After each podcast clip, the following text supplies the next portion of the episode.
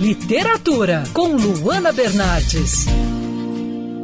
Como nesse fim de semana nós comemoramos o Dia Internacional da Mulher, minha dica de hoje é o livro Longe de Casa, organizado pela paquistanesa vencedora do Nobel da Paz, Malala Yousafzai.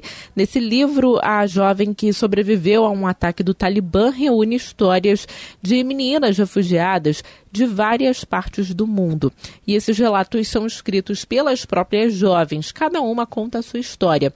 São relatos de dor, separação e sofrimento. Todas enfrentam o mundo e buscam um lugar melhor para viver com dignidade. Algumas fogem da guerra e outras fogem de um regime teocrático que acaba com os direitos das mulheres. Esse livro também tem uma primeira parte que é escrita pela própria Malala. Nessa parte, a jovem faz um breve resumo da sua história e fala também sobre o dia em que foi baleada pelos terroristas do Talibã.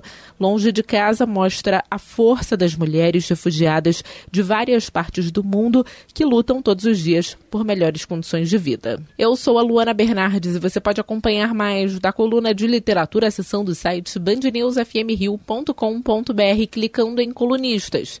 Você também pode acompanhar as minhas leituras pelo Instagram Bernardes Luana, Luana com dois N's. Quer ouvir essa coluna novamente? É só procurar nas plataformas de streaming de áudio. Conheça mais dos podcasts da Band News FM Rio.